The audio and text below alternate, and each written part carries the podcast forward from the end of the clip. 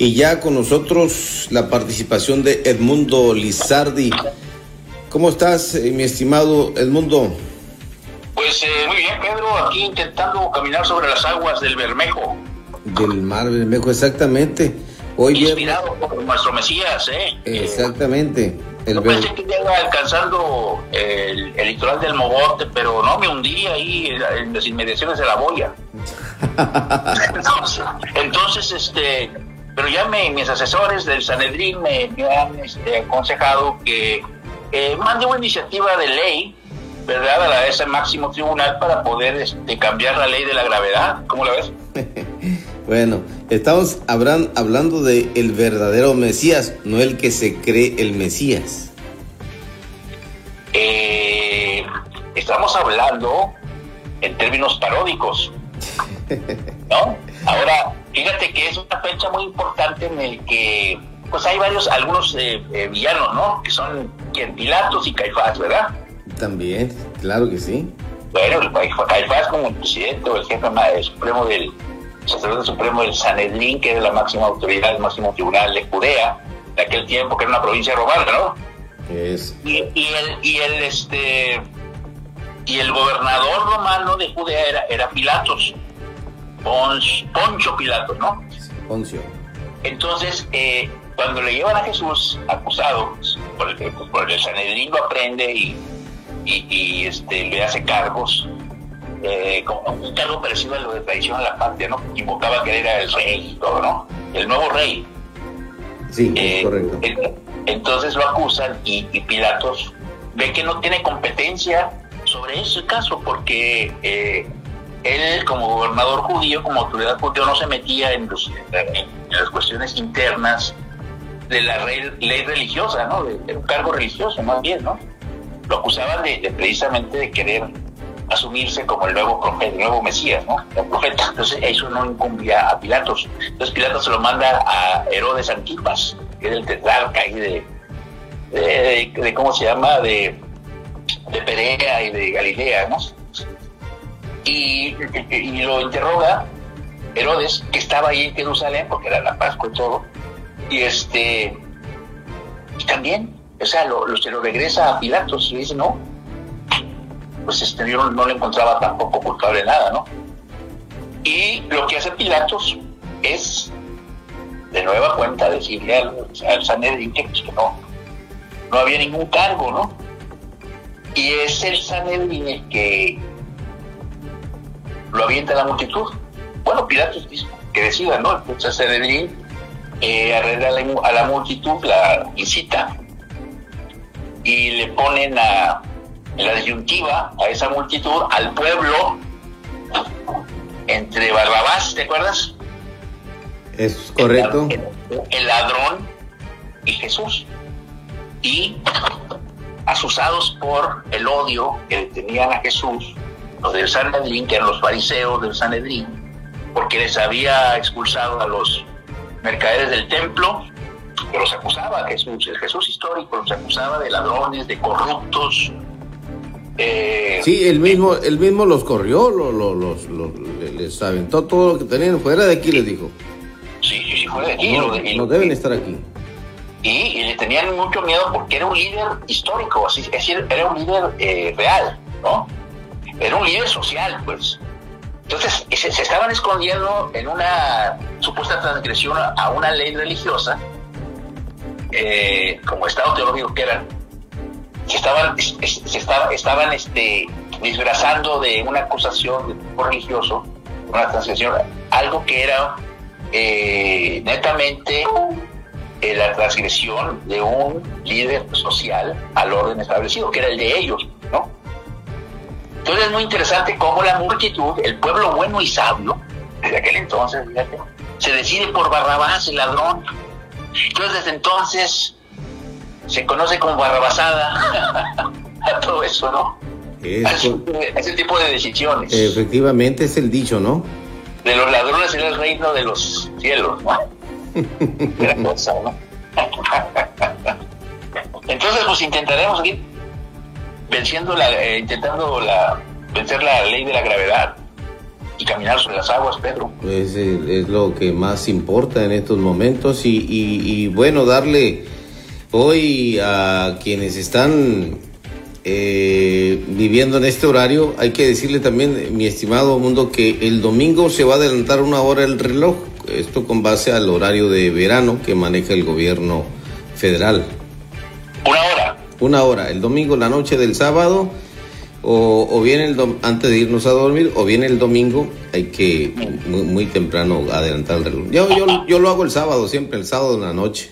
Pues ahora con esto del, tiempo enrarecido de la pandemia, pues ya una hora menos, una hora más, que más gano?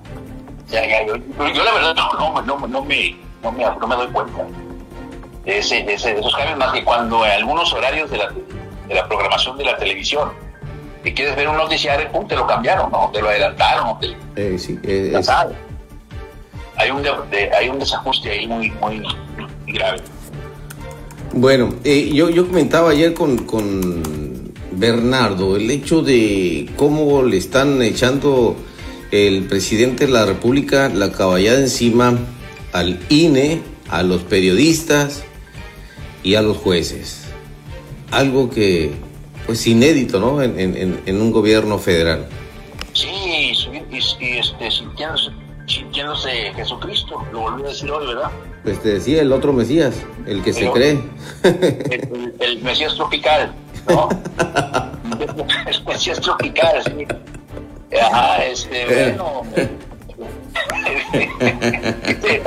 dice que la desigualdad que la desigualdad viene de lejos, de allá, de tiempos remotísimos, no sé, no, no sé qué cita, yo hace como 20 mil millones de años, digo, ¿no? Esa, esa medida tiene de historia. oye, pues, Mundo, eh, y, esta característica que pues está denotando, ya lo tiene siempre, el señor, eh, bueno, vive en el pasado, su memoria está anclada en lo que le hicieron, en lo que no pudo avanzar en las anteriores elecciones donde él participó, etcétera.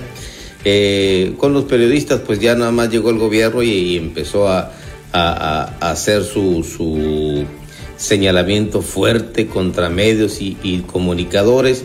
Por supuesto, recientemente se fue sobre el artículo 19 y pues los jueces ahí en, el temor, ¿no? De que si los van a correr o no, porque pues el señor está haciendo todo por eh, tirar abajo todo lo que eh, no le funcione con los juzgados pues él ah, quiere hacer lo mismo como un Mesías, pero pues hay leyes que cumplir, hay instituciones que respetar que no lo está haciendo. Lo está triturando, los medios está ya muy acorralado, se siente, se siente muy obsedido, muy acorralado. Parece que no midió bien eh, el, al país, no le tomó la medida y está eh, surgiendo el, pues el México democrático. Eh, hasta ahora ha habido respuestas de, del, INE, ¿no? O sea, ha, aguantado vara y a ver qué dice el tribunal.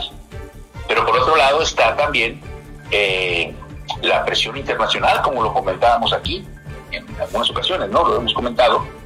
Ya ves lo que eh, hizo el Departamento de Estado, una, una munición sobre el maltrato institucional de un órgano del Estado mexicano, que no del gobierno como Notimex, concretamente de la directora Sor Juana, eh, Sor Juana, San, Juana San Juana Martínez, sí. este, porque era de proceso, eh, la señalan, eso es gravísimo, ¿no? Y dice este eh, nuestro Mesías Tropical, eh, que se, anda ya por este, caminando el Grijalva, las aguas del Grijalva, el que recorría junto con Carlos Pellicer, el poeta, quien le llamaba, por cierto, mi culebrita de agua. ¿A quién? A, Ah, bien, al Mesías Tropical. Al Mesías, cuando era, era, un adolescente, ¿no? Eh, él, eh, Roberto, y este, un amigo mío que fue el que me platicó todo eso. Ciprián Cabrera Jasso, que murió hace poco, un poeta, con el que yo hice un libro político, ¿no? Sí, bueno, entonces, este, sí, te comenté. Entonces, eh, eh pues están las presiones de esta estos organismos internacionales, de, este, de, del Departamento de Estado, no es un organismo internacional, es, un, es como la Secretaría de Gobernación mexicana, pero muy pesada. Entonces, ¿qué dice nuestro Mesías? Que por qué se mete en, en, cuestiones internas del país y con estas reacciones nos damos cuenta de que el tipo, de nueva cuenta, hay que reiterarlo, pues es un ignorante de lo más elemental de nociones como soberanía, ¿no? La soberanía ha cambiado, cambia conforme pasan las épocas, los tiempos, no es lo mismo la soberanía de el medievo europeo con, cuando se formaron las, naciones europeas modernas, ¿no? Se ha ido cambiando todo como ha ido cambiando eh, la geopolítica del planeta. Esto el mapa a través de la historia de los tiempos, te vas a dar cuenta, ¿no? O sea, soberanía es, es un, es un eh, concepto en la época de la globalización, eh, pues muy, muy distinto al de la época del nacionalismo revolucionario, del PRI, que al que nos quiere llevar de vuelta AMLO. Entonces dice que, lo, que, que, que está, es que es una intromisión en los asuntos mexicanos cuando se trata de un tema de derechos humanos. Un tema de derechos humanos que eso, eso no tienen fronteras, pues. ¿Me entiendes? O sea, la soberanía ahí sale sobrando. Es otro tipo de soberanía la que rifa ahí, es la soberanía de la justicia global, de la, de la, por eso hay tribunales internacionales para juzgar casos eh, de lesa humanidad que no prescriben. Entonces, de ese tamaño es el retraso de, tu prócer, bueno, me, voy mejor, eh, no, no le pongas mi prócer, le, voy mejor a, eh, te decías tú, al, Mesías tropical. Y, el, el, poeta, tu amigo, el, el que le puso... Culebrita. Le, decían, bueno, eso, eso es público, ¿no? Ha salido en diferentes ya, prensa y todo, los libros. Mi culebrita de agua le llamaba Carlos Pellicer, el gran poeta mexicano tabasqueño Carlos Pellicer, a, Andrés Manuel, a, Manuel Andrés, que así se llamaba en aquel tiempo, cuando se lo llevaba eh, a, excursiones, a él, a Roberto, a, Ciprián, y jalba adentro, ¿no? A la selva, a excursionarla. Ahí conoció este, AMLO eh, esas regiones eh, del México profundo. Y a lo mejor ahí fue donde le dio la tentación de caminar sobre las aguas, ¿no? Pero, ¿Cuál culebrita de agua es un peleje lagarto? Pero sagrado, ¿no? Ah, no, no, mis respetos ahí, sí hay que cuidarnos de, del Señor. Bueno, los periodistas tenemos que eh, hacer un frente, un frente común ante estas andanadas del presidente de la República no nos quiere respetar, no quiere respetar a quienes eh, de alguna u otra forma hacemos crítica, señalamiento, análisis eh, profundo de lo que está haciendo en su gobierno. Sí, bueno, aparte de, la, de, del señalamiento este del, Departamento de Estado, de Estados Unidos, eh, sobre lo de los periodistas, el ataque a los periodistas por parte de Notimex, de, Juana, eh, también ah, eh, señaló lo de la militarización de México, advirtió. O sea, está, Biden le está cobrando la factura también. Y qué bueno, o sea, no, lo van a dejar. Está, eh, un mundo nos, nos vigila, ¿no? Ahora, lo que tú dices en México, eso, eso por el lado de la presión internacional. Pero dentro de México, como te decía, el México moderno, el México democrático, el México libertario, el México que prefiere un país de instituciones al de un solo hombre, además analfabeta, ignorante, perverso, lleno de odio. Pues ahí está la carta de los eh, intelectuales, donde van periodistas de todo, eh, editorialistas, este, eh, etcétera, en defensa del INE. Y estos grupos se van a ir aglutinando, se van a ir este, conformando un frente amplio como el que se requiere para enfrentar el desafío del próximo verano, ya que la oposición pues tiene muerte cerebral. Muerte cerebral. ¿Tú sabes dónde anda Alito? Amlito vino hace, hace unos días aquí a, la toma de protesta del candidato a gobernador del PAN, Francisco Pelayo y dijo algo, algo eh, que, que, te quedara grabado en la, así en el momento este tan difícil que está viviendo el país. Pues señalando el sistema de, de ahí sí hicieron señalamientos en contra de cómo se está aplicando la política de salud pública por parte del gobierno con el tema de las vacunas. Sí, pero nada más, pues, o sea, no, no, no van más allá de eso. No hay otro discurso. No hay otro discurso. ¿Sabes quién dijo lo que habíamos, yo, bueno, lo habíamos comentado aquí, este valiosísimo espacio que nos da el algo, su programa? Gracias. Este, Calderón, ¿qué fue lo que dijo Calderón cuando vino? ¿Te acuerdas?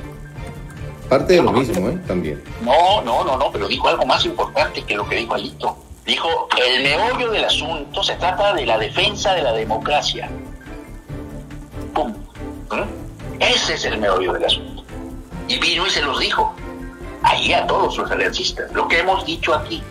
Falta un antidiscurso a ese del megáfono de las mañaneras y hay que insistir en que a decirle a la gente, explicarle a la gente que es una circunstancia, es un, es un, es un, este, es una, como se decía antes, ¿no? una coyuntura histórica muy, muy, muy crucial para el país.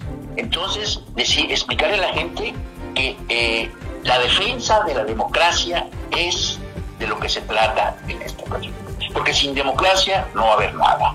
No, se cierra todo y la libertad se va a acotar de una manera dramática. Por eso tenemos que invitar a que la gente vote, que vote diferente. Eh, creo que ya la gente tiene ese buen concepto de, ir a votar. A la, gente, mira, eh, mundo, creo que le llevas despensa, le llevas dinero, le llevas todo, pero ya eh, creo que en esta, en esta elección